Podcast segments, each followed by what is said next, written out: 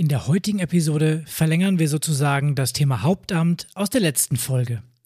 Wir sprechen mit unserem Gast nämlich über die ersten Schritte auf dem Weg zum Hauptamt in deinem Verein und welchen Bedenken du auf diesem Weg begegnen wirst.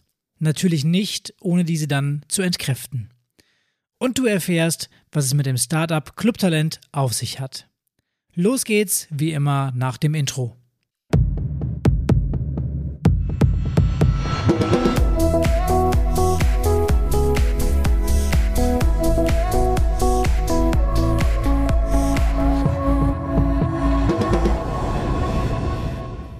Herzlich willkommen im Vereinstrategen Podcast, dein Podcast rund um die wichtigen Themen der Vereinsarbeit. Ja, wir haben in der letzten Episode schon über das Thema Hauptamt gesprochen und deswegen muss ich unseren heutigen Interviewgast gar nicht mehr groß vorstellen.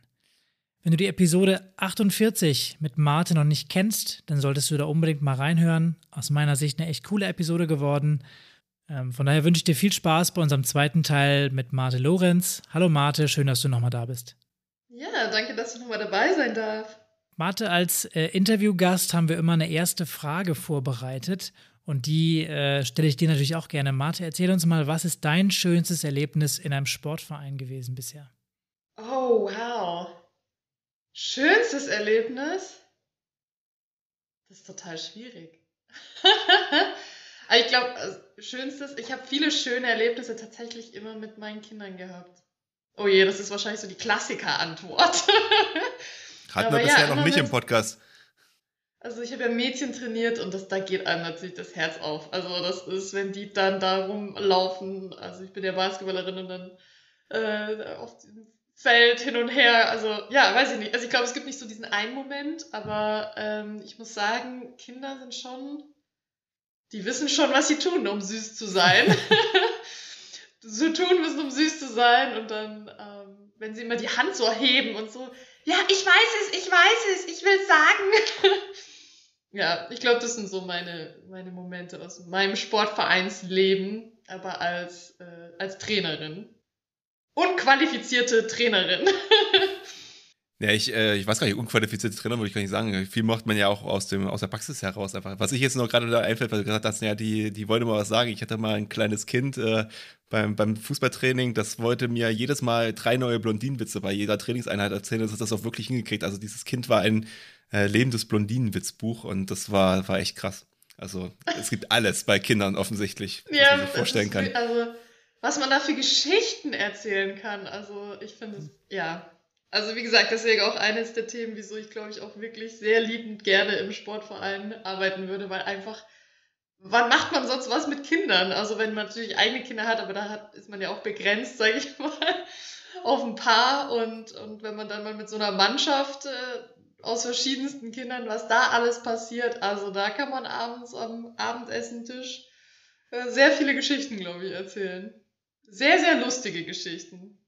Ich weiß auf jeden Fall, was du meinst. Also äh, geht mir da ähnlich. Auch ich habe super viel mitgenommen aus dem Kindertraining, was ich selber gegeben habe, weil einfach, ja, man, man wächst so ein bisschen auch in der Aufgabe und ist irgendwie immer wieder gespannt, was dann diese Woche passiert beim Training. Absolut.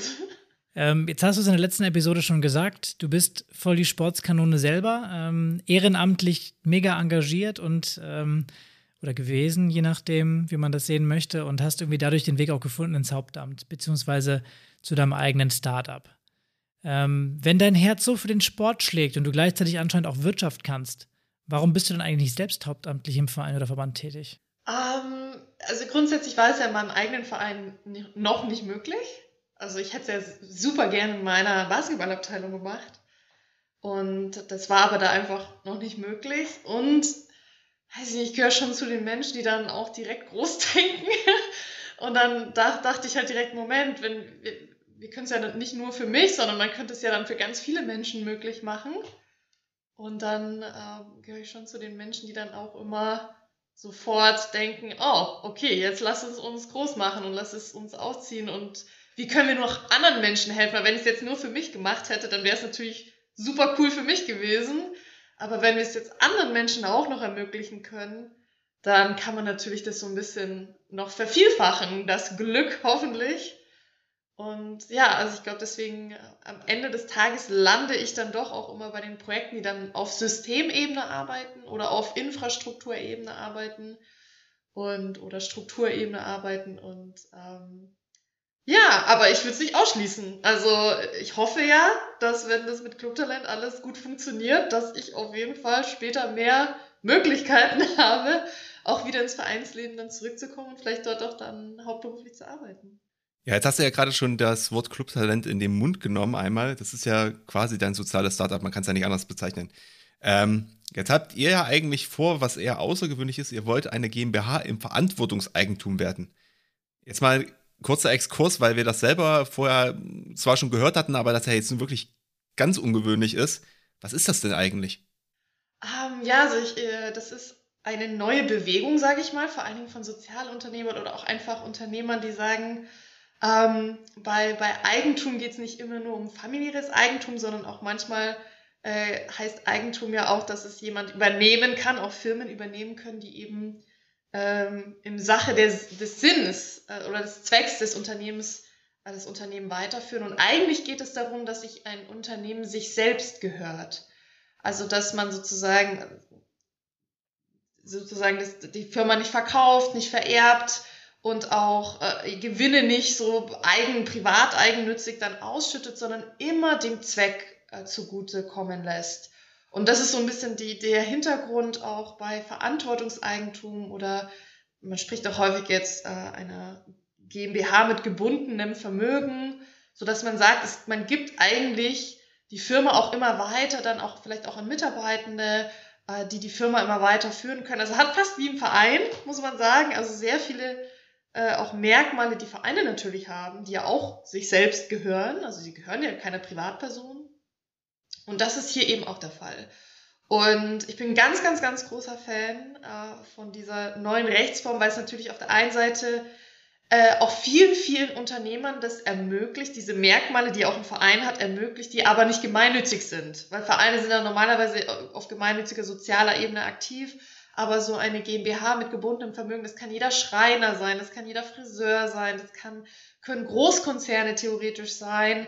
Ähm, also das kann jeder machen und ähm, bin super, super großer Fan davon. Und deswegen war für mich auch klar, als ich Clubtalent gegründet habe, nur in Verantwortungseigentum, weil für mich der Zweck des Unternehmens ganz klar im Vordergrund steht und der soziale Zweck, auch der gesellschaftliche Zweck aber ich möchte eben auch wirtschaftlich handeln und auch Geschäftsmodelle aufbauen, weil es für mich natürlich auch ein nachhaltiger Weg ist, das Ganze auch zu finanzieren. Und das ist für mich sozusagen perfekt, um meine, meine Werte dann zu leben, auch innerhalb eines solchen Konstruktes. Ja, vielen Dank dafür. Ähm, spannender Exkurs, vielleicht auch nochmal in Form, in Rechtsformen. Wir haben es ja jetzt gerade schon gesagt, so ein bisschen ähm, Hauptamt ist so euer Thema. Erzähl uns doch mal ganz kurz, was ist so, was steckt hinter Clubtalent und was ist die Vision dahinter auch? Als ich gut angefangen hatte, alles mit Clubtalent, als ich mir die Frage gestellt habe, was würde ich eigentlich machen, wenn Geld keine Rolle spielt? Also wenn es Grundeinkommen geben würde und ähm, wenn ich einfach frei entscheiden könnte und finanziell abgesichert wäre und was würde ich am liebsten machen? Und da ist eben meine ganz schnelle Antwort gewesen, die mich auch überrascht hat. Ich würde am liebsten in meinem Sportverein arbeiten. Und das wäre aber zu dem Zeitpunkt ja noch gar nicht möglich gewesen und, und das war ja so ein bisschen der Hintergrund und die Vision ist tatsächlich ganz, ganz vielen Menschen zu ermöglichen, auch Vollzeit sich für das Gemeinwohl einzusetzen.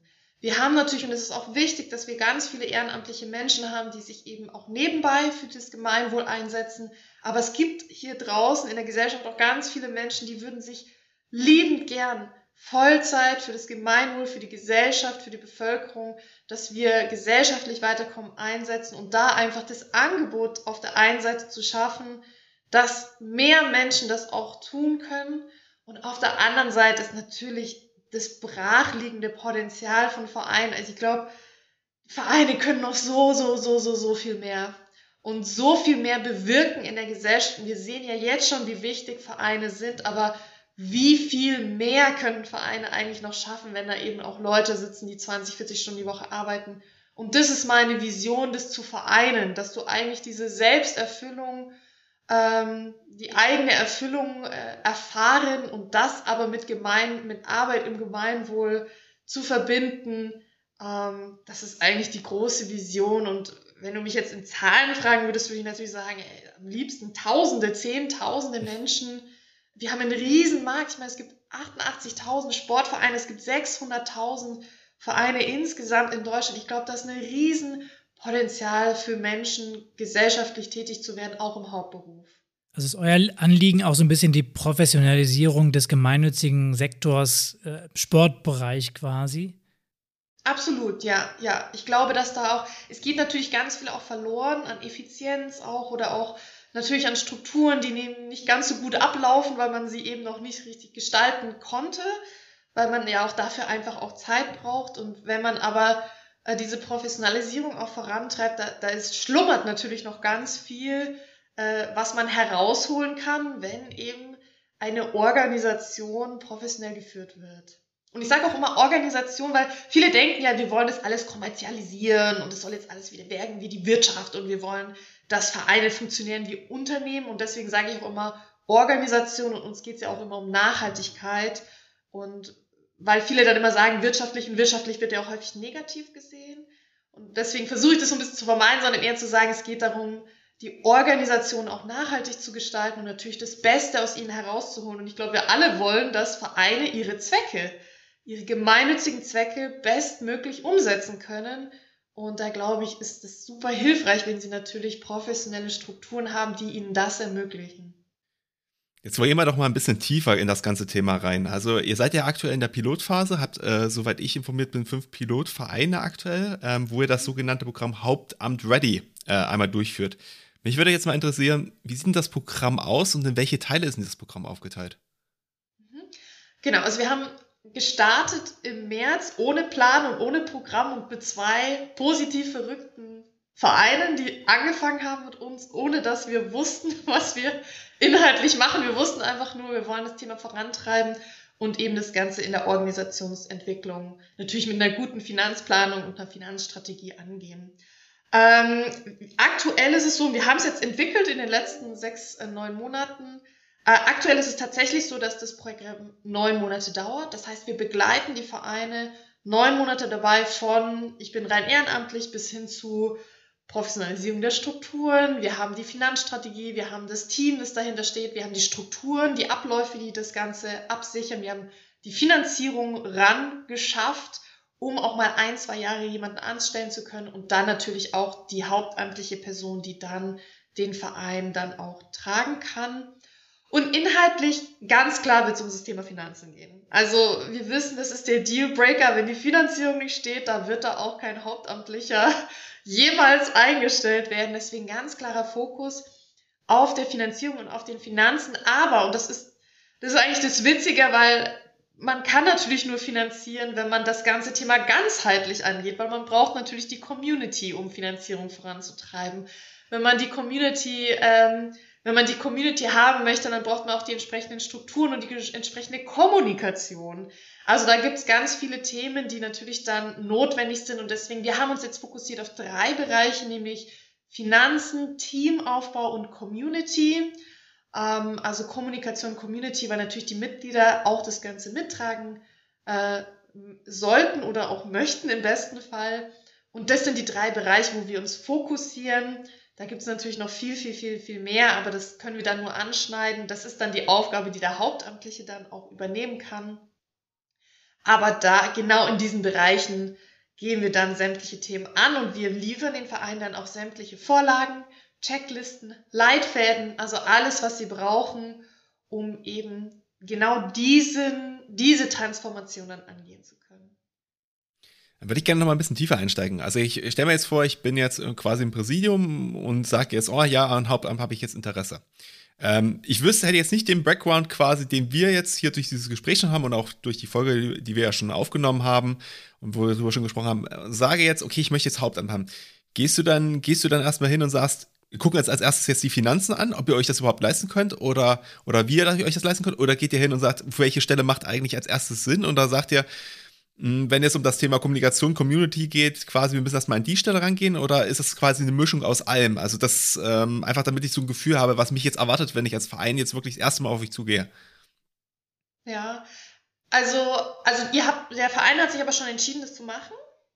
Also das ist so, dass ich zumindest darüber, also ich bin jetzt das, ist ja mal ganz klassische Situation, ich bin jetzt im Präsidium eine, eine Kraft, die sich das gut vorstellen kann, habe am besten mit den anderen zwei Präsidiumsmitgliedern noch nicht gesprochen, ähm, und habe vielleicht noch einen Abteilungsleiter und so ein paar andere, die das ganz cool finden. Und wir wollen im Prinzip durch diesen Elan, den wir jetzt haben, dieses Thema voranbringen und die anderen noch überzeugen, die eigentlich noch gar nichts davon wissen. Das so läuft es ja häufig, dass es nicht quasi so eine komplette Absprache gibt, sondern so einer quasi erstmal vorangeht und quasi so das Thema initiiert. Ja, genau. Aber dann bist du ja noch vor dem Programm. Also da geht es ja um den Entscheidungsprozess sozusagen, ob du überhaupt das Programm machen möchtest und ob das Hauptamt überhaupt das ist, was, was man voranbringen möchte. Ähm, also normalerweise bei uns sieht es so aus, dass wir erstmal mit dieser Elan getriebenen, interessierten Person sprechen, weil sie sich bei uns meldet und sagt, hey, pass mal auf, ich würde das, kann es mir vorstellen, ähm, wie können wir das ganze Thema angehen? Und im Normalfall sprechen wir dann auch nochmal mit dem gesamten Vorstand, weil es ist auch klar, es muss, muss der gesamte, und wir arbeiten auch nur mit Vereinen, wo der gesamte Vorstand dahinter steht, weil es sonst einfach keinen Sinn macht. Da man hat man nur intern die ganze Zeit Querelen und das, das, das macht niemandem Spaß. Deswegen ist es immer wichtig, alle ins Boot zu holen und auch alle dafür zu begeistern im besten Fall, sodass wirklich alle im Boot sind. Und das manchmal funktioniert sofort, also dann sind alle sofort dafür und zack, zack und los geht's. Und dann gibt's aber auch einfach Vereine, da dauert es natürlich ein bisschen länger, weil auch manche natürlich Bedenken, Sorgen, Ängste haben. Und da, wie gesagt, empfehle ich, normalerweise immer also mit Vereinen zu sprechen, die schon gemacht haben, Informationen einzuholen, mit Mitgliedern zu sprechen, mit Ehrenamtlichen zu sprechen, mit Trainern zu sprechen und einfach mal so ein bisschen abzuklopfen im Vornherein, was bedeutet das eigentlich für diese Menschen, würden die das wollen, kann man das denen erklären, weil je, mit, mit, je mehr Menschen man spricht, desto mehr findet man auch so diese Argumentationsstruktur, ne? also man findet heraus, was sind die Ängste, Bedenken, man kann lernen, darauf einzugehen. Man kann, man lernt auch, ähm, was sind so die Triggerpunkte, äh, worauf, worauf springen die Leute dann an und kann dann sozusagen eine gute Strategie auch erarbeiten, um eben alle ins Boot zu bekommen. Und das kann dann auch mal ein bisschen länger dauern, aber so ein Thema Hauptamt ist ja auch nicht was, was man mal eben schnell macht, sondern das ist ja auch was, was den Verein natürlich strukturell verändert, was aber auch die nächsten 15 Jahre, 20, 30, 40, 50 Jahre äh, also man könnte etwas anstoßen, was die nächsten 50 Jahre verbleibt. Also es kann sich auch lohnen, ist sehr nachhaltig und äh, da einfach ein bisschen mehr zu investieren, ist ja auch eine Investition, die der Verein tätigt. Deswegen da einfach Informationen einzuholen, ähm, das ist immer, was die meisten dann machen. Und meistens sprechen die auch einfach mit anderen Vereinen, die es schon gemacht haben, um da so ein Gefühl zu bekommen. Was kommt auf mich zu? Was, was ist vielleicht schief gegangen, was würdet ihr uns empfehlen, dass wir nicht mehr tun und so weiter und so fort. Weil da kriegt man dann sozusagen schon viel, viel Input und wir, wir liefern es auch, also man kann auch mit uns sprechen. Wir haben auch den Kontakt natürlich zu Vereinen, die das gerne machen, äh, die gerne auch mit Vereinen sprechen und das ist normalerweise der Weg. Und dann entscheidet sich, im besten Fall entscheidet sich der Vorstand zu sagen, komm, wir machen das jetzt einfach mal und äh, und auch mit Clubtalent, also man kann es ja auch alleine gestalten. Ich glaube, bei uns ist halt der Vorteil, dass, ähm, dass man dieses Ganze sich selbst erarbeiten dann eben nicht mehr machen muss, weil wir eben diesen Weg jetzt schon häufiger gegangen sind und auch die Expertise mitbringen und dann natürlich auch ähm, ja, die sämtlichen Abläufe, Vorgänge etc. erkennen, weil wir sie eben jetzt schon häufiger gemacht haben und das ganze Thema dann, dann an, anfangen. Und im Programm, vielleicht da nochmal ganz kurz äh, wir starten tatsächlich immer erstmal mit Vision und Mindset. Weil du musst natürlich erstmal wissen, wo willst du überhaupt hin und was soll diese hauptamtliche Person eigentlich umsetzen? Also, wo, wo, was soll denn passieren im Verein? Was soll sich denn verbessern? Was ist denn der ideale Verein, den man sich vorstellt? Und bei der Vorstellungskraft sage ich immer, stellt euch das vor, was ihr am liebsten haben wollt, dann verdoppelt ihr das, dann nehmt ihr das und verdoppelt es nochmal und das ist das, was eigentlich in eurem Verein möglich wäre. Und, und dann geht man sozusagen weiter ins Mindset, versucht dann die Glaubenssätze, die Bedenken, die da bestehen, entgegenzuwirken. Da gibt es natürlich Methoden, wo man seine Gedanken hinterfragen kann, wo man regelmäßig mit Ängsten umgehen kann. Ähm, Und dann tatsächlich teilen wir auf, also wir sind ja auch in der Entwicklungsphase, haben am Anfang alles nacheinander gemacht, aber ich habe gemerkt, das gehört alles zusammen. Und deswegen, wir haben ja meistens eine Arbeitsgruppe, also der Verein, es sind ja mehrere Leute, da sitzt ja meistens nicht eine Person dann in den Sessions, sondern das sind mehrere Leute und wir teilen die dann auf in diese drei Bereiche. Und dann wird da parallel, gehen wir die Themen an. Also Finanzen, Finanzplanung, Finanzstrategie, dann ähm, beim Thema äh, Teamaufbau, Zeitbudgetpläne, Aufgabenprofile erstellen, neue Ehrenamtliche ansprechen und beim äh, bei Thema Community, Transparenzberichte, äh, Mitgliederumfragen, Mitgliederzufriedenheit checken. Was wollen die Mitglieder eigentlich, wenn jemand hauptamtlich da ist? Das sind die Themen, die wir dann angehen. Puh, äh, das ist auf jeden Fall mal eine Menge. Das ist ganz cool. Wir haben beim letzten Mal schon drüber gesprochen, was Hauptamt eigentlich bewirken kann im Verein und wie man so einen Prozess auch vielleicht starten kann. Und ähm, ich habe ja jetzt eben auch nochmal mitgenommen, was du beim letzten Mal auch schon gesagt hast, dass so Transparenz und Kommunikation einfach so der Schlüssel dazu ist, auch so einen Prozess zu starten und dass man gucken muss, dass man die Mitglieder eben mitnimmt. Ähm, was sind denn so die wichtigsten Faktoren, wenn ihr jetzt mit so einer Analyse im Verein startet? Also was guckt ihr euch da so zuerst an? Du hast jetzt gerade über das Mindset gesprochen, aber es muss ja auch ein paar Hard Facts vielleicht geben, äh, wo ihr mal sagt, hier, schreibt doch mal auf, weißes Blatt Papier und das wollen wir jetzt füllen. Genau, also wir starten auch mit einer Scorecard natürlich, also wo wir erstmal gucken, wie steht denn der Verein jetzt da. Ne? Also Mitgliederanzahl, Mitgliedsbeiträge, auch, wir machen auch eine Energiebilanz, also was sind Punkte, die nerven, was sind Punkte, die einem äh, Motivation, Glück und Zufriedenheit bringen und was ist was, was echt einfach nervt, Unzufriedenheit verursacht.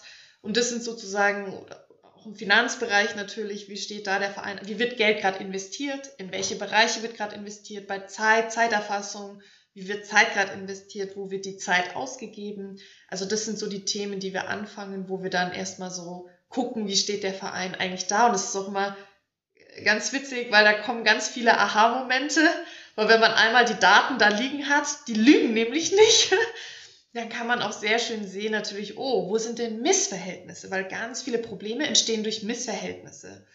Ähm, und deswegen versuchen wir dann zu gucken, wie können wir eine Balance schaffen. Also im Finanzbereich, genauso wie im Zeitbereich, im Energiebereich, ähm, aber auch natürlich im Sinne von deren Einbringungen der Mitglieder, äh, wo man hin will und wo man gerade sein Geld rein investiert, gibt's immer. Also ich habe noch keinen Verein gesehen, der gesagt hat, ich möchte gerne benachteiligte, ich möchte benachteiligte Bevölkerung Bevölkerungsgruppen integrieren in den Verein. Und wenn man sich dann guckt, wo das Geld rein investiert wird, dann wird meistens 0 Euro investiert in irgendwelche Projekte, die Benachteiligte in den Verein integrieren. Also da einfach mal zu gucken, wo steht man dann da und dann natürlich auch am Ende auszuwerten, was hat man dann in welche Richtung geschafft. Genau, also es ist natürlich eine ganzheitliche Sache und deswegen schauen wir uns den Verein auch ganzheitlich an. Jetzt hast du ja gerade schon die, die Scorecard erwähnt gehabt, die ihr da entwickelt habt. Jetzt würde mich interessieren, jetzt habt ihr ja fünf Vereine gehabt, die ja wahrscheinlich auch unterschiedliche Kriterien erfüllt haben, also unterschiedliche Größe, wahrscheinlich Einsparten, Mehrspartenverein, unterschiedliche Sportarten. Was sind denn so die Sachen, die eigentlich immer bei jedem Verein auf dieser Scorecard stehen? Also gibt es da solche Punkte oder ist es immer unterschiedlich? Doch, da gibt es schon so ganz viele, ganz, ganz, ganz viele. Ähm ich glaube, das, was ja auch in jedem, ich glaube, was jeder so kennt auch, ne? Also wenn man mal eine Zeiterfassung macht, da ist immer jeder überrascht, oh, ich dachte, ich mache ein paar Stündchen die Woche und dann kommt raus, nee, es sind 20 Stunden die Woche. Oder wenn man sich die Finanzen anschaut, ganz, ganz, ganz häufig, ähm, aber Zeit noch ganz, ganz, ganz häufig wird 95 Prozent der Zeit mit Spielbetrieb und Sportbetrieb verbracht und 5 Prozent mit dem Rest. Meistens auch nur wenige Prozente mit Finanzierung, weswegen dann auch wenig überraschend Vereine häufig chronisch unterfinanziert sind weil sie natürlich auch gar keine Zeit reinstecken, Gelder zu gewinnen. Und dasselbe haben wir auch beim, beim Thema Finanzen. Da wird ganz viel in Materielles gesteckt, Trikots, Bälle, da wird rein investiert. Wenn es aber natürlich um Personalkosten geht, da wird dann gespart, wo es nur geht. Also ähm, da gibt und da gibt es halt häufig dann diese Missverhältnisse, äh, dass das dann nicht miteinander zusammenpasst, wo der Verein normalerweise hin will. Also das sind zum Beispiel so Themen, häufig gibt es auch wenig, also es gibt wenig Blick in die Zukunft. Also sowas wie fünf Jahrespläne gibt es einfach nicht. Also man lebt von der Hand in den Mund. Geld wird ausgegeben, weil es kommt rein und das, was reinkommt, wird wieder ausgegeben. Also das ist schon so zumindest mit das, was ich jetzt so in Gesprächen erfahre, dass es da selten dann äh, Planungen, Strategien in die Zukunft gibt. Ähm, und das ist natürlich dann das, wo wir dann natürlich auch dran arbeiten müssen, wenn es darum geht, eine nachhaltige, einen nachhaltigen Arbeitsplatz zu sichern. Ähm, weil eine gewisse Vision, also Vision Board und sowas haben die auch nicht, aber das haben sie meistens schon so im Kopf. Ne? Also man hat schon so ein bisschen im Kopf, das zumindest, wo man hin möchte. Das ist schon was, was existiert. Aber das wären jetzt, glaube ich, so die Themen, die mir am meisten auffallen. Also vor allen Dingen, wenn es um das Thema Investitionen geht, Zeit, Geld, da gibt's eigentlich, ja, da kann man fast den ganzen Markt äh, unter gewissen Themen drunter fassen, was wie da investiert wird. Kleine Anmerkung hier am Rande, wer die Folge von uns zum Thema Einnahmerückgänge noch nicht gehört hat, da haben ich und Pascal ausführlich über diese Themen diskutiert gehabt, wie man sinnvoll äh, eine Finanzierung aufbaut und was man sich da mal angucken sollte. Und da haben wir auch über das Thema Einjahres- und Mehrjahrespläne mal gesprochen, ob das sinnvoll oder nicht sinnvoll ist. Also wenn ihr merkt gerade, oh, da haben wir eigentlich nochmal ein Problem, dann hört da gerne nochmal rein. Das ist auch eine Diskussionsfolge, also die ist auch äh, sag ich mal, teilweise ein bisschen impulsiver an der einen oder anderen Stelle. Ähm, also auf jeden Fall sehr, sehr hörenswert, hörenswert an der Stelle, nochmal als Empfehlung. Mit dem Tim Krone Fanclub, den wir jetzt gründen müssen, deswegen, ne? Genau, unser fiktiver Olympiateilnehmer für den SV Stillstand. Das war unser, unser Beispielverein, den wir da kreiert hatten, um, nicht, ähm, um da jetzt okay. nicht äh, zu viele ähm, Vereine, wo wir vielleicht schon mal Sachen gesehen haben, da jetzt zu diskreditieren oder so an der Stelle. Genau, so, aber kommen wir zurück zum Thema, wo wir eigentlich hin wollten. Ähm, Deshalb bist du ja gar nicht auf das Thema äh, Größe und äh, äh, Einspartenverein oder Mehrspartenverein eigentlich genau eingegangen. Das heißt, die Gemeinsamkeiten erzählt. Aber gibt es denn jetzt auch Unterschiede? Also macht das überhaupt einen Unterschied oder sagst du eigentlich nicht, die Probleme sind überall dieselben, egal welche Größe, egal welche Struktur? Also, oder sagst du, nee, doch, da gibt es schon noch ein paar Unterschiede? Nee, die sind eigentlich, also aus meiner Erfahrung, also zumindest was das, was wir bisher so miterleben, sind es häufig die gleichen Probleme. Also ob bei Hauptverein, ob bei Hauptverein oder Abteilung. Ich meine, beim Hauptverein hat man natürlich noch häufiger diese noch überstrukturellen Themen, ne? nämlich dieses Zusammenarbeit Hauptverein und Abteilung. Ähm, aber ansonsten ist es sehr, also auch Sportarten, ist alles also sehr, sehr, sehr, sehr gleich. Also die Probleme sind die gleichen. Ähm, ich glaube, deswegen sagen wir auch, es geht um strukturelle Veränderungen, was wir auch mit, mit Club Talent angehen wollen, weil es halt auch einfach strukturelle Probleme gibt. Äh, wir haben ja auch, also was auch immer gleich ist, ist, wir haben selten die Leute, die auch ausgebildet sind in den Bereichen, an den Positionen sitzen. Sondern wir haben dann natürlich Lehrer, Sozialarbeiter, die Führung und äh, Finanzpläne machen. Und das ist, das ist natürlich was, da muss Weiterbildung passieren, ähm, weil das ist zum Beispiel auch was, was in jedem Verein eigentlich äh, sehr ähnlich ist oder sehr gleich ist. Also meine Erfahrung ist, dass es tatsächlich bei fast allen Vereinen, also auch Stadt, Land, da gibt es eigentlich, klar gibt es dann in den gegebenen, in der Finanzierung, ne, ob man jetzt mehr Möglichkeiten hat im Sponsoring oder im, bei Fördergeldern oder im Crowdfunding, da gibt es natürlich Individualitäten, aber strukt die strukturellen Probleme sind eigentlich immer die gleichen. Struktur ist immer ein gutes Thema. Jetzt hast du gerade von Weiterbildung gesprochen. Alles, das kostet natürlich Geld und Hauptamt logischerweise auch. Du hast eben den Aspekt Finanzierung schon kurz aufgegriffen. Ja, Vereine sind irgendwie gewohnt konservativ und scheuen so ein bisschen das Risiko. Wir haben es in der ersten Folge schon kurz andiskutiert. Wie durchbrecht ihr diese Denkweise oder wie nehmt ihr die Vereine da mit? Erfolgsbeispiele. Also ich glaube, es ist halt irgendwie, der Mensch ist ein Herrentier. er macht halt häufig, was andere auch tun. Und äh, diese Pioniere herausfinden, also es gibt da draußen ja auch ganz viele mutige Vereine, und die herausfinden, mit denen diese ersten Erfolgsbeispiele ähm, gestalten und erschaffen, sodass andere sich auch trauen. Weil es ist ja häufig so, wenn man selber etwas macht, dass man andere inspiriert, es auch zu tun. Wenn man selber erfolgreich wird, dann inspiriert man andere Menschen auch dazu, diese, diesen Weg vielleicht einzuschlagen. Und darauf setzen wir ganz stark. Und deswegen sagen wir auch immer, telefoniert mit anderen Vereinen, die es schon gemacht haben. Äh, holt euch da ein positives Umfeld. Ähm, man sagt ja auch immer, man wird genauso wie die fünf Menschen, mit denen man sich umgibt. Und wenn man natürlich die ganze Zeit von Bedenkenträgern umgeben ist, dann wird man auch selbst zum Bedenkenträger und die Zweifel übermannen einen. Aber wenn man sich umgibt mit ganz vielen Menschen, die, äh, die vielleicht auch selbstständig sind, die Risiken eingehen, die mutig sind und die kann man sich auch aktiv suchen. Sein Umfeld kann man sich natürlich aktiv gestalten und ich sage immer, ein Must-Do, wenn man dieses, diesen Weg einschlagen möchte, möchte, ist unbedingt sich mit positiven Menschen zu umgeben.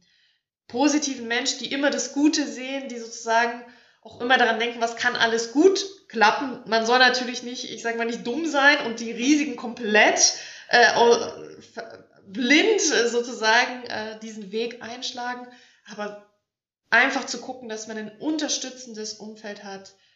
Das ist wichtig, um diesen Mut zu, zu bekommen. Also ich kenne es ja selber, ich habe zwei Firmen gegründet. Das ist nicht einfach, also wenn man mal risikoreichere Wege geht. Ähm, das ist nicht einfach, um da einfach sich auch das Umfeld zu schaffen, dass man da einfach Unterstützung hat.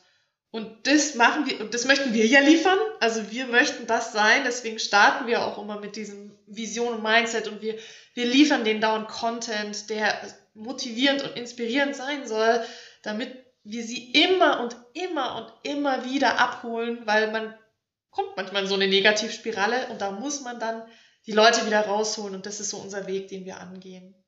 Und dann Erfolg durch Wiederholung, sage ich immer, ist wie im Sport. Wenn man halt eine gute Freiwurfquote haben will, dann muss man halt ganz schön häufig an die Freiwurflinie gehen und da werfen und Erfolg durch Wiederholung. Also wir versuchen es einfach immer und immer wieder die, die positiven Argumente den Vereinen dann äh, zu zeigen und aufzuzeigen und immer wieder mit ihnen in Kontakt zu treten sodass ähm, ja, ein Samen gesät wird, den wir dann immer wieder gießen und hoffentlich wird irgendwann eine Blume draus. Oder ein Baum. Ein Baum wäre cooler. Aber Zahlen müssen trotzdem sein, oder? Genau, also Sicherheit entsteht ja auch klar durch Finanzen. Also wenn man das Geld hat, dann ist man normalerweise mutiger und auch durch eine gute Planung. Also Planung ist auch etwas, was dem Menschen ein Gefühl der Sicherheit gibt, was passiert denn oder eine gute Strategie, was passiert denn, wenn's, wenn wir mal in den Engpass rutschen oder wenn es halt mal nicht mehr so ähm, nicht mehr so rosig finanziell aussieht und wir haben uns jetzt einen Hauptamtlichen angeschafft, was können wir tun? Also Optionen, Szenarien äh, zur Verfügung zu stellen, sodass man einfach ganz genau weiß, was in welchem Szenario kann ich tun, um den Verein wieder nach oben zu hieven, im besten Fall, aber deswegen machen wir auch Liquiditätsplanung zum Beispiel, damit einfach man im Vornherein schon Monate im Voraus sehen kann. Ah, oh je, jetzt wird es aber vielleicht auch mal knapper werden und dann kann man auch entsprechende äh, Maßnahmen einleiten. Lassen sich aber nicht von der Angel. Jetzt, wir wollen jetzt nochmal harte Zahlen hören. Also, wenn ich jetzt eine. Äh, jetzt, ich weiß mal ja, nicht, worauf ihr draus hinaus ja, wollt.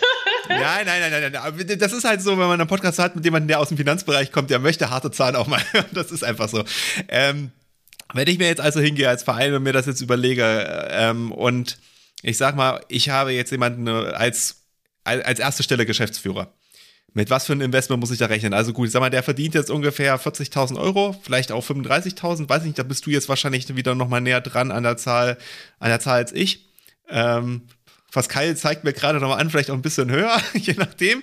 Also auf jeden Fall, sagen wir mal, sagen wir mal 45.000, um es darauf zu einigen. Vollzeit ähm, oder Teilzeit? Vollzeit, Vollzeit. Ah ja, ähm, okay. Ähm, jetzt, äh, und jetzt, hätte ich auch noch oben den Daumen nach oben gemacht. okay, gut, ihr habt mich ja überstimmt. Ähm, wenn ich jetzt diese 45.000 Euro Kraft quasi habe an der Stelle, dann ist das erstmal das, der, das erste Investment. Klar, dazu kommt dann noch, sage ich mal, Arbeitgeberanteile, das ist auch klar. Aber was kommt da noch drumherum an Kosten? Also für was, für ein Gesamtinvestment muss ein Verein eigentlich mit so einer Stelle rechnen? Also wir haben ja mal so ein Rechenbeispiel aufgemacht. Also Minijob haben wir ja schon gehört, ne? das sind so diese 7200. Ähm, wir haben jetzt normalerweise mit 30 bis 60 ähm, 1000, äh, so mal als Beispiel, da hat man so diese 3,5 brutto, Arbeitgeber brutto, äh, Arbeitnehmer brutto, ähm, was wahrscheinlich auch in vielen Städten immer noch zu wenig ist. Wenn man in München wohnt, könnte es zu wenig sein. Wenn man Kinder hat, könnte es auch zu wenig sein. Äh, also ich glaube, das ist auch immer was, was man äh, ähm, individuell auch verhandeln muss, gucken muss, wer, wer kommt denn dafür in Frage und was kann natürlich der Verein dann auch schaffen.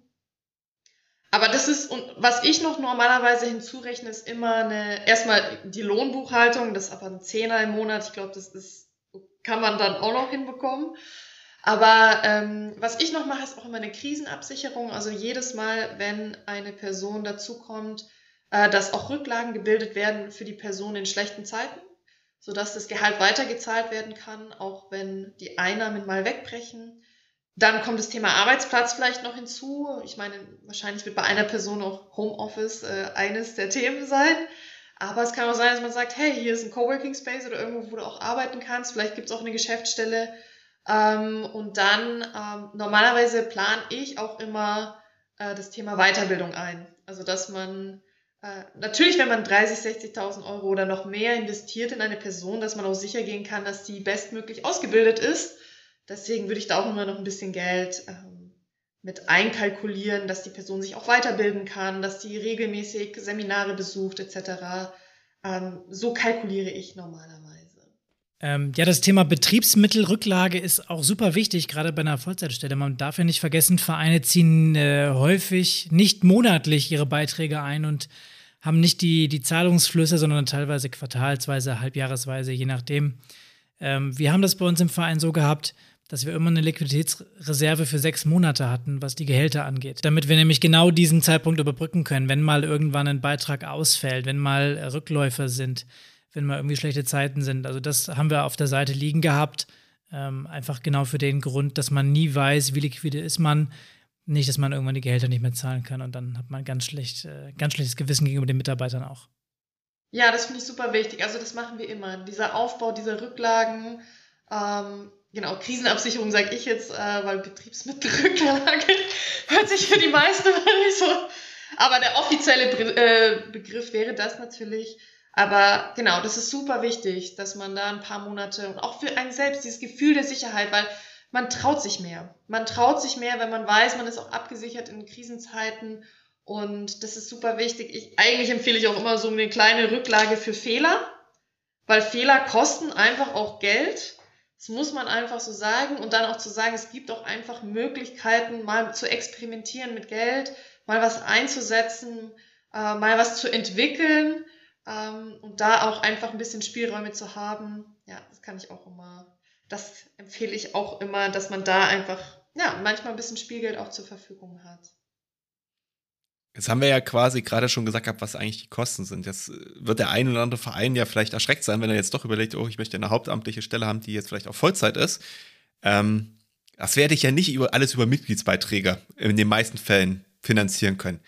Was gibt es denn sonst noch für Alternativen, wenn man so eine Stelle schaffen möchte? Gibt es da vielleicht irgendwelche Förderprogramme oder äh, andere Möglichkeiten, da an Geld ranzukommen?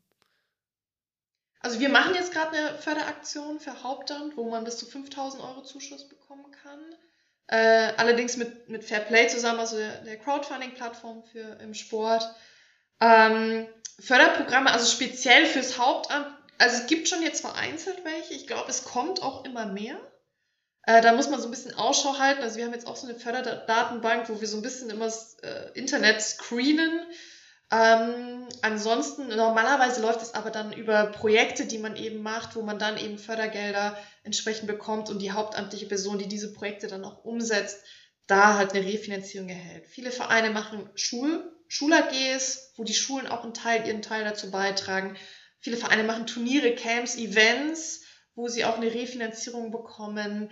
Äh, dann gibt es natürlich das Thema Sponsoring. Äh, also ein Verein, der professioneller aufgestellt ist, der hat natürlich auch mehr Chancen, äh, bei Sponsoren äh, auch tätig zu werden.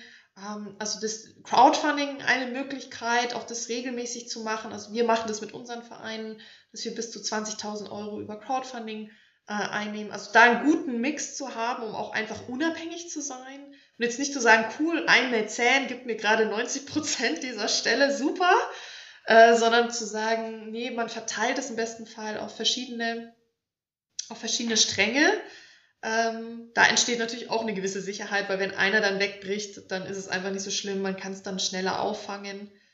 Ähm, genau, und da kommt auch schnell so eine Summe zusammen. Also wir hatten bei einem Verein jetzt eine Haushaltssteigerung von 70.000 Euro in vier Monaten. Ähm, genau, weil man einfach macht man eine Crowdfunding-Kampagne, dann hier und da noch Fördergeldanträge, Sponsoring. Also das meine ich auch manchmal mit diesen Shiften der Zeitressourcen, wenn man sich nämlich mal mit Finanzierung beschäftigt, kommt normalerweise auch was rein. Und da liegt ganz, ganz, ganz viel Geld draußen, das nicht abgerufen wird. Ähm, ganz viele Fördergelder werden nie beantragt, ganz viele Stiftungen bleiben auf ihren Geldern sitzen, weil nicht genug Vereine äh, diese Gelder abrufen. Ähm, ich glaube, da gibt es auch viele Sponsoring-Gelder. Viele Sponsoren wissen ja gar nicht, dass sie dafür in Frage kommen, weil sie nie angesprochen werden. Und äh, da gibt es ganz, ganz, ganz viel Geld da draußen. Deswegen, es hört sich nach einer hohen Summe an, aber auch eine kleine Mitgliedsbeitragsanpassung bringt einem Verein ja auch mal schnell 20.000, 30.000 Euro ein, äh, jährlich. Also das ist meistens gar nicht so weit weg, wie man denkt. Auch hier noch ein kleiner Tipp in eigener Sache. Wir haben ja mal in der Folge zum Thema Gesundheitssport, äh, ist das gleich die Gelddruckmaschinerie äh, gemacht. Auch da vielleicht mal reinhören. Ähm, das ist durchaus eine Möglichkeit, wenn man sagt, man macht Hauptamt und man möchte so ein Kurssystem dann aufbauen. Ähm, das kann sich dann relativ schnell auch schon wieder refinanzieren und dann hat man wieder mehr Kapazitäten für andere und neue Projekte. Und es ist halt auch mega gefragt aktuell, muss man einfach so sagen. Also der Bedarf wird halt immer höher werden in den nächsten Jahren. Trotzdem, einen Kostenfaktor habe ich natürlich jetzt noch außen vor gelassen bisher. Ähm, wenn ich jetzt quasi euch anspreche und sage, ich möchte das Programm mit euch jetzt durchziehen, was kostet mich das jetzt eigentlich aktuell oder auch zukünftig? Ah, ja, also wir haben wir, äh, tatsächlich einen, einen Beitrag, denn auch wir sind hauptamtlich. das heißt, äh, versuche natürlich äh, ähm, ein Team aufzubauen und das ganze Thema voranzubringen. Und Vereine zahlen normalerweise ab einer Übungsleiterpauschale, so haben wir es mal äh, uns vorgenommen. Also 250 Euro netto, brutto sind es dann rund 300 Euro im Monat. Auf die drei Monate sind es, glaube ich, knapp 2700 Euro. Ich glaube aber, dadurch, dass man ja, ja bis zu 30.000 bis 60.000 Euro natürlich auf der anderen Seite dann wieder reinkommt, ist es ein Investment, was äh, noch im Rahmen ist, aber damit sollte man definitiv rechnen bisschen Geld und auch Zeitinvestment wird notwendig sein, um das Thema anzugehen, äh, mit oder auch ohne uns. Also es geht immer darum zu investieren, wenn man wachsen möchte. Ansonsten passiert, kommt selten was zurück. Aber das ist das, was mit dem man rechnen muss, äh, genau, wenn man mit uns zusammenarbeitet. Und glaubst du, dass sich der ein oder andere Verein bei dem Thema Hauptamt vielleicht auch übernehmen könnte und dann in die falsche Richtung läuft? Falsche Richtung heißt zu schnelles Wachstum entweder zu schnelles Wachstum, ohne dass ein vernünftiger Plan dahinter steht, also dieses Wachstumsstreben, oder dass man äh, später feststellt, okay, ähm, es war vielleicht die falsche Entscheidung, weil äh, unsere Mitglieder das nicht verkraftet haben, jetzt sich keiner mehr engagieren möchte. Irgendwas in die Richtung. Ich glaube, gerade deswegen gibt es diese neun Monate, wo man genau das so ein bisschen rausfindet wenn man es jetzt mit uns macht, aber wenn man es jetzt alleine macht, äh, definitiv. Also deswegen, ich kann jedem, äh, mein Lieblings-Excel-Liste ist ja die Liquiditätsplanung. Die zeigt einem natürlich auch sehr, sehr schnell auf, wo kann es dann wirklich, wirklich eng werden. Aber klar ist auch, die wird geführt und wenn man dann antizipiert, ja klar werden wir 300 Mitglieder gewinnen und das passiert aber einfach nicht, dann kann man sich natürlich auch übernehmen. Ähm, und da ist es, glaube ich, wichtig, deswegen entweder auch von außen mal Leute draufblicken zu lassen und offen zu sein, auch mal für die, äh, für das Feedback von außen und einfach mehr Leute da ins Boot zu holen, dass man da wirklich eine offene Diskussionskultur hat. Und das ist ja das Spannende, anders als jetzt bei Startups oder so, wo vielleicht ein, zwei Gründer da sitzen und natürlich Träume haben, sondern dass es ja auch häufig ein Vorstand ist, wo mehr Menschen dabei sind. Deswegen sage ich auch immer, diese Ängste und Bedenken, die haben ja auch einen Grund, und äh, die sollte man schon ernst nehmen und wichtig nehmen und einfach gucken, was kann man präventiv machen, äh, um so Risiken auch auszuschließen. Und man muss natürlich schon realistisch an die Sache rangehen und auch gucken, ne, was gibt der Markt eigentlich her? Also wie viele Mitglieder kann ich eigentlich gewinnen? Was ist mein Potenzial? Ähm, und nicht wild ähm, sagen, ja klar, also 1000 Mitglieder in drei Monaten ähm, sondern da natürlich auch zu gucken, okay, es gibt einen gewissen Markt, wie viel Prozent davon können wir erreichen, äh, wie viel Zeitkapazitäten hat man. Wir machen auch immer Zeitbudgetpläne mit Overhead, das vergessen nämlich die meisten, dass man auch ein bisschen Zeit braucht, um E-Mails zu beantworten und Meetings durchzuführen und Telefonate zu machen und dann ist nämlich auch schon ganz schön viel Zeit weg. Und da einfach eine realistische Planung dann anzusetzen, ist definitiv hilfreich, wenn man ein weniger gestresstes Leben führen möchte. Man kann auch den anderen Weg wählen, könnte halt stressiger werden. Ja, ich glaube, so ein Realitätscheck, der tut dem einen oder anderen da auf jeden Fall mal ganz gut. Deswegen auch ähm, der Hinweis, den ich eben damit so Latein bringen wollte. Also man sollte sich schon ein Konzept überlegen, bevor man da jetzt Hals über Kopf reinstolpert. Ähm, und das ist im Prinzip auch so das, ähm, ja, was, was wir auch während unseres ganzen Podcasts, es zieht sich eigentlich wie so ein roter Faden durch, ähm, immer wieder mit an die Hand geben, unserem Hörer.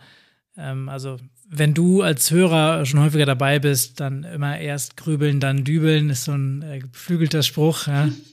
ist, äh, super praktisch, was das angeht. Äh, muss man immer mit, muss man immer mitnehmen. Ähm, ganz praktisch veranlagt wollen wir hier ja auch noch mal ein bisschen werden. Ähm, wir versuchen unserem Zuhörer immer die praxisnahen Tipps auch mitzugeben. Und wenn ich jetzt überlege, ich versetze mich jetzt in die Situation des Zuhörers, ich finde alles toll, was wir hier erzählen und, und denke darüber nach, was zu tun. Jetzt steht das Thema Beitragserhöhung bei mir im Raum. Und ähm, da zieht sich bei mir schon so alles zusammen. Ich kriege schon so ein bisschen Bauch- und Kopfschmerzen, wenn ich darüber nachdenke, das bei mir im Vorstand anzubringen und dann die Mitglieder zu transportieren. Was sind denn so deine Argumente, die, die du mir jetzt an die Hand gibst, damit ich meinen Vorstand und meine Mitglieder überzeugen kann, dass diese Beitragserhöhung für einen Hauptamtlichen genau richtig ist? Ähm, also wie gesagt, wir machen ja, wir erheben viele Daten und, und ich glaube, das ist hilfreich, weil diese Daten zeigen ganz klar, allein wenn wir Zeitbudgetpläne machen, da wird immer offensichtlich, das ist nicht machbar. Und das ist, wenn man das dann auch mal sieht und das natürlich auch den Mitgliedern zeigen kann, weil man es einfach mal ausgewertet hat und weil man da auch ein gewisses, äh, gewisse Datenbasis hinten dran gesetzt hat, dann ist es super hilfreich, auch beim Thema Finanzen, wenn man eine Budgetplanung macht. Wir, wir kalkulieren zum Beispiel das Ehrenamt ein und sagen, das, das wird ja finanziert, das Ehrenamt. Das ist eine Zeitspende von wenigen Menschen, die diesen Verein tragen. Aber wenn man eigentlich mal die Differenz sieht, so war das auch bei uns, als ich die Mitgliedsbeitragsanpassung äh, vorgenommen habe bei uns, da habe ich einfach mal kalkuliert, was müssten die Mitglieder eigentlich bezahlen, wenn alles mit Mitgliedsbeiträgen gedeckt werden müsste. Und das waren 50 Euro im Monat. Und da wusste ich, ich will zumindest mal 50 Prozent der Kosten mit Mitgliedsbeiträgen decken. Wir hatten einen 20 Euro Mitgliedsbeitrag 50 Euro im Monat bräuchten wir, um alle Kosten zu decken. Also müssten wir zumindest mal auf 25 Euro erhöhen, um zumindest die Hälfte der Kosten mit Mitgliedsbeiträgen zu decken. Und das, da, hilft, da helfen einfach äh, Zahlen, Daten und auch Transparenz. Und wir machen dann immer einen, sondern man muss, man, man bezahlt immer einen Preis. Ich glaube auch wichtig ist es, die Bedenken vorher herauszufinden. Also wie, wie immer sage ich, mit den Leuten sprechen und zu herauszufinden, was sind die Bedenken, was sind dann die Gegenargumente, die kommen. Und es ist ja wieder, sage ich mal, wie im Vertrieb auch einen Einwandkatalog zu erstellen und einfach zu gucken, wie kann man darauf reagieren, sich vorzubereiten. Also ganz selten geht man in eine Verhandlung komplett unvorbereitet. Ich glaube, jeder, der in irgendeiner Form Gehaltsverhandlungen macht, ja, der sagt, der geht ja nicht rein und hat nicht vorher auch schon sich überlegt, was könnte kommen. Und dieses zu antizipieren, was könnte dagegen kommen, ähm, ich glaube, das ist wichtig. Es ist aber auch wichtig für sich eine Entscheidung zu treffen, nämlich auch zu wissen, zu welchen Konditionen mache ich es als Ehrenamtlicher und zu welchen Konditionen sage ich, dann mache ich es halt nicht, wenn ihr das nicht alle mittragen wollt und ich aber hier komplett überlastet bin, dann muss ich mir halt überlegen, auch mache ich das so weiter. Also das, das sind ganz viele, ganz viele Überlegungen, die man dann hat. Ich kann wirklich nur sehr stark empfehlen, diese Angst vor den eigenen Mitgliedern zu verlieren. Ich glaube, alle am Ende des Tages geht es darum, dass alle an einem Strang ziehen und nicht fünf ziehen an einem Strang und 100 profitieren davon, dass fünf an einem Strang ziehen, sondern es geht darum, wirklich alle ins Boot zu bekommen und dass alle Verantwortung übernehmen. Und das ist natürlich auch der Mitgliedsbeitrag, ist eine Form der Verantwortungsübernahme, dass dieser Verein weiterhin existieren kann. Und diese Angst zu verlieren, weil die Mitglieder sind gar nicht so schlimm. Wir haben so viele positive Rückmeldungen bekommen. Die Eltern haben sofort gesagt, ja klar, ja klar macht es, ja klar, ihr wollt an die Schulen gehen, ja klar.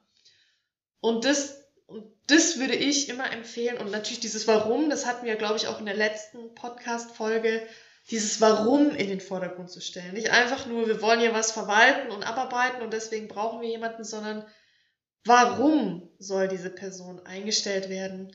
Und normalerweise, wenn man mit Menschen redet und es ihnen verständlich erklärt, sehr, sehr, sehr selten ähm, kommt es dann nicht zu Verständnis von, von der anderen Seite.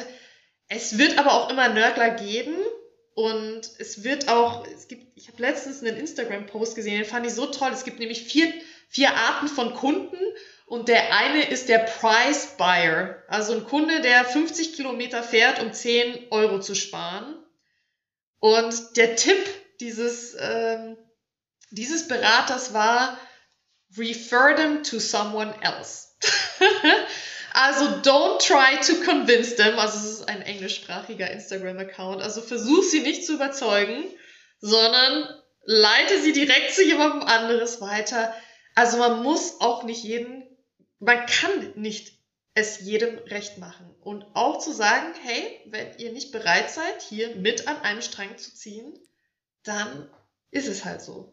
Und dann auch manchmal loslassen zu können, das ist, glaube ich, auch ganz wichtig. Und diese 100%-Quote nicht halten zu müssen, das 100% mitgehen.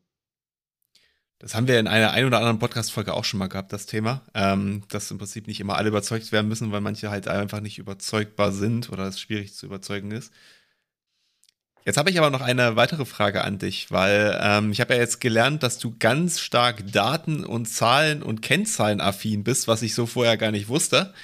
Ähm, Jetzt würde mich ja schon nochmal interessieren, gewisse Sachen haben wir jetzt schon gesprochen. Okay, also ihr guckt euch quasi die Stunden einmal an, ähm, die relevant sind für den Verein. Also was würde das quasi äquivalent äh, in Vollzeit ko kosten? Ihr guckt euch einmal Finanzierungs- und Budgetpläne an. Was sind denn noch so Kennzahlen oder Sachen, auf die ihr besonders achten müsstet? Ähm, wir fangen tatsächlich sehr, sehr, sehr häufig. Also wir fangen sowieso an mit Glaubenssätzen und so weiter. Also auch mal zu gucken, was geht eigentlich in einem vor. An, an, das ist was, was wir auch tracken. Äh, und auch regelmäßig, dass man regelmäßig diese guckt, was glaubt man eigentlich, weil das ist natürlich das, was Menschen limitiert. Was sie selbst über sich, über den Verein, über die Welt glauben. Äh, das, das tracken wir noch und Ah, das hört sich immer so ein bisschen ungewöhnlich an. Also ganz, darf, ich ganz, darf, ich, darf ich ganz kurz einhaken? Wie trackt ihr das? Macht ihr das mit Fragebögen oder wie, wie macht ihr das genau? Genau, einfach eine Übersicht. Also die erstellen einfach eine Liste und schreiben einfach mal runter, was für Glaubenssätze habe ich und existieren okay. die nach ein, zwei Monaten noch oder hat man die dann widerlegt oder was sind für neue Glaubenssätze hinzugekommen? Weil viele wissen es ja gar nicht. Man macht ja selten, also wenn man nicht gerade jeden Tag Meditation und Achtsamkeitsarbeit macht, dann weiß man ja gar nicht, was da alles für Gedanken herumschwirren im Kopf, aber die sind essentiell, weil der, der Verein wird immer nur so groß werden, wie der Vorstand glaubt, dass der groß werden kann. Und wenn der Vorstand glaubt, dass das Ding kann explodieren, dann wird der Verein explodieren, weil der Vorstand entsprechend handeln wird. Und, ähm, und deswegen ist es sehr, sehr wichtig herauszufinden, was glauben die Leute eigentlich. Und wir machen auch immer eine Energiebilanz. Das ist immer so ganz ungewöhnlich, aber auch wirklich zu gucken und ähm, regelmäßig auch zu sehen, ähm, was, was macht mich glücklich, was macht mich zufrieden, was motiviert mich, also die Situationen herauszufinden und auch was macht mich unglücklich, was macht mich unzufrieden, was nervt mich, was nervt mich täglich. Eins der wichtigsten Themen, die man tracken sollte. Was nervt mich täglich, weil das sind natürlich Themen, die müssen verschwinden. Und da muss man dann entsprechend auch, weil das Aufgabenprofil entsteht natürlich daraus. Weil, weil was bringt, was motiviert mich, das sind natürlich Aufgaben, die ich regelmäßig tun sollte. Was nervt mich, das, da müssen wir Präventionsmaßnahmen finden, wie diese Themen nicht mehr aufkommen. Weil wir wissen ja alle, Ehrenamt soll Spaß machen und das ist es, was wir am Ende dann verkaufen, auch an, an neue Leute, die in den Vereinen zukommen. Und deswegen ist es wichtig, das zu wissen und dann natürlich auch dann entsprechende Maßnahmen anzusetzen. Ich möchte den, den Spieß vielleicht mal umdrehen. Ähm, du bist jetzt die Expertin für die Gespräche mit den Vereinen. Ähm, du hattest da jetzt schon deine fünf Pilotvereine und kennst so die, die wichtigsten Bedenken, die dort vielleicht geäußert wurden und hast mal ähm, ja, versucht, das Ganze umzudrehen. Was ist so die häufigste Frage oder das größte Bedenken? Und ich versuche mal ein paar Argumente zu liefern und du sagst mir, ob ich dich überzeugen konnte. Uh, spannend. Äh, kann ich finanziert werden? Das kommt ganz stark drauf an. Ne? also, ähm, ich habe es, glaube ich, in der ersten Episode schon gesagt, so einen hauptamtlichen 1 zu 1 zu finanzieren, das funktioniert meistens nicht. Also du hast es ja auch schon gesagt, Förderprogramme dafür gibt es eigentlich nicht. Ähm, ich würde versuchen, den, den Aspekt rauszustellen, den wir auch schon gesagt haben, und zwar, ähm, dass der Hauptamtliche eben über Fördermittel für andere Projekte Geld anwerben kann, dass der eventuell die Chance hat, ja über Schul-AGs, Sponsoring, Fundraising-Kampagnen, äh, wo ich vorher keine Zeit für hatte, oder auch sowas wie Gesundheitssport Geld einzuwerben für den Verein. Ähm, da kann man eben Potenzial aufzeigen. Aber wenn du jetzt sagst, eine 1 zu 1 Finanzierung, ich würde die Illusion so mit so einer Stecknadel mal kurz in die Blase rein, die muss man aus meiner Sicht so ein bisschen platzen lassen. Habe ich dich überzeugt? Ich glaube, ich müsste die Zahlen dafür sehen. Was hättest du an meiner Stelle noch ergänzt? Ich, also ich glaube tatsächlich, ich hätte eine Rechnung aufgemacht. Ähm, also auch in meinem Vorstand hat man irgendwann, also du hast es jetzt ja nur mit Worten gemacht, das war jetzt auch klar. Aber ähm, genau, also da würde ich tatsächlich wahrscheinlich irgendwann eine Rechnung aufmachen, weil da muss man dann die Zahlen schwarz auf weiß sehen, dass es halt möglich ist, ja. Nee, aber ich, also grundsätzlich glaube ich auch, also das, was du sagst, ist ja genau richtig. Also dass es, dass es über mehrere Wege geht und ähm, dass da ganz viel Potenzial ist, was man bisher noch nicht gemacht hatte, weil man ja noch nicht sich die Zeit genommen hat dafür. Ähm, ich glaube, dass das der richtige Weg ist. Ich habe aber noch ein paar andere Einwände. Willst du sie hören? Auf jeden Fall. Gibt es ja. so Klassikerfragen da, so die. Ja, ja, also wenn wir einen bezahlen und alle anderen sind unbezahlt, dann hören uns ja die ganzen Ehrenamtlichen auf. Oh ja, auch gut. Ähm, da würde ich sagen, also auch da, Hauptamt ist für mich immer eine Ergänzung zum Ehrenamt. Ich würde also versuchen und sagen nicht, ähm, ich bezahle jetzt jemanden dafür, dass er euren Job macht, sondern ich verbessere auch gleichzeitig eure Rahmenbedingungen dafür. Und das kann natürlich auch bedeuten, dass ich mir anschaue, was sind eigentlich angemessene Aufwandsentschädigungen für meine Ehrenamtlichen. Also kann ich die mit 5 Euro die Stunde abspeisen oder ähm, ist es vielleicht nicht mehr zeitgemäß? Wie, ja, wie lebe ich auch Wertschätzung und Anerkennung bei mir im Verein? Also das sind diese, diese soften Faktoren. Wie gehe ich mit meinen Ehrenamtlichen um? Und ich glaube, das ist viel mehr als diese Frage, ich bezahle jemanden und die restlichen Leute kriegen entweder kein Geld oder weniger Geld dafür, ähm, sondern einfach diese, diese Philosophie des Vereins zu leben. Jetzt bin ich gespannt, ob du wieder eine Excel-Liste bauen würdest dafür. Nee, da tatsächlich nicht, aber es gibt ganz, ganz, ganz viele Erfahrungsberichte von Vereinen, die genau das Gegenteil berichten. Nämlich, dass mehr Ehrenamtliche kommen, wenn eine Person bezahlt wird. Also man hat manchmal so, das ist so counterintuitive, ähm, weil ich Klar ist es erstmal so, dass man das denken würde, aber es passiert genau das Gegenteil und da gibt es halt ganz viele Vereine, die, die das erfahren haben. Und ähm, das dann noch so, so Erfolgsbeispiele anzubringen, das glaube ich, wär, hätte ich dann noch gemacht. Ja, das ist ja so ein bisschen auch wieder das, was wir schon gesagt haben. Äh, wenn ich den Ehrenamtlichen die Arbeit aus dem Kreuz nehme und sie Spaß daran haben und sich aus die Sache, die sie motiviert, tun können, dann lockt das natürlich auch so ein bisschen die Leute an, die dann sagen, okay, wenn ich die Scheißarbeit nicht machen muss, dann kann ich natürlich gerne auch das machen, was mir wirklich liegt und wo ich Bock drauf habe. Absolut, ja. Ähm, wir haben noch, ich habe noch einen, wir finden niemanden. Für die hauptamtliche Stelle. Also wo, wo, sollen, wo sollen wir das Talent herbekommen, das das, das macht? Ah ja gut, da ähm, ich glaube, auch da ist es wieder so eine, so eine Geschichte, wenn ich das ordentlich vermarkte, auch bei mir im Verein, vielleicht kristallisiert sich ja in dem Prozess schon jemand heraus, der prädestiniert ist dafür, ähm, der vielleicht ja das Skillset mitbringt, was ich brauche. Und alternativ, du hast es schon gesagt, es gibt Sportmanager wie Sand am Meer. Ähm, wenn ich eine, eine Teilzeit- oder Vollzeitstelle habe, einfach ausschreiben. Ähm, wir haben es bei uns im letzten Jahr auch gemacht, als wir jemanden gesucht haben. Ich bin ganz erstaunt gewesen. Ich habe auch gedacht, wir sind ein Dorf, 8000 Einwohner, da bewirbt sich doch kein Mensch draus. Am Ende hatte ich 10, 12 Bewerbungen und, und fachlich echt ein paar gute Leute dabei. Ähm, einfach wenn die Stelle interessant ist. Also in dem Moment muss man eben den Leuten noch was bieten. Je nachdem, äh, wo ich jetzt hinziehe, ob jetzt eben aufs Dorf oder nach München, muss ich gucken, dass ich die Stelle interessant gestalte und äh, versuche eben meinen Verein so zu positionieren, dass er interessant ist. Ich bin überzeugt. Sehr schön. Und falls das nicht ausreicht und ihr doch keinen findet, ob ihr jemanden hauptamtlich finden wollt, dann könnt ihr uns auch gerne mal eine Nachricht schreiben, dann können wir das auch mal im Podcast vielleicht dann sagen. Und ähm, das hilft vielleicht dem einen oder anderen doch weiter, weil wir ja doch eine relativ große Zuhörergruppe im Fachbereich haben. Dann würde ich dann jetzt quasi das Ganze mal mit einer Abschlussfrage noch beenden wollen und jetzt einfach quasi ein bisschen wie als Zusammenfassung das auch sehen. Ähm, Martha, was sind denn jetzt so die drei Argumente fürs Hauptamt, die du jedem jetzt nochmal mitgeben möchtest, das sind jetzt die drei Gründe, warum ihr das eigentlich unbedingt machen müsstet? Hm, oh Gott, da muss man sich limitieren. ähm, also ich glaube, meine drei Argumente wären tatsächlich Aufbruchstimmung, Aufbruchstimmung im Verein, Entlastung und wieder Attraktivität äh, des Ehrenamts äh, wäre für mich ein, ein Hauptgrund und Nachhaltigkeit. Also, dass man natürlich auch den Verein, das Kernfundament des Vereins auch nachhaltig absichern kann, ähm, weil, diese Stelle natürlich nachhaltig besetzbar ist. Auch wenn jemand mal geht, kann man jemand Neues finden, was bei, bei reinem Ehrenamt manchmal schwierig ist. Und sehen wir ja die Entwicklungen. Ich glaube, deswegen wären es meine drei, drei Hauptgründe. Nachhaltigkeit, Entlastung, Attraktivität für sich wieder zu engagieren und die Aufbruchstimmung, die dann entsteht.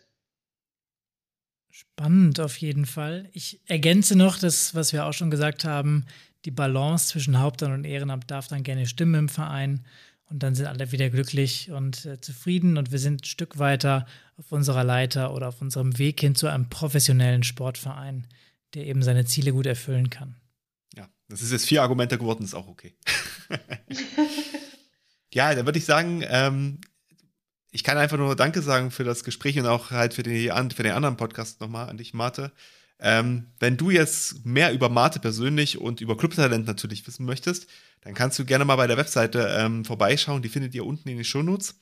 Und natürlich findet ihr Marte natürlich auch bei LinkedIn und Instagram.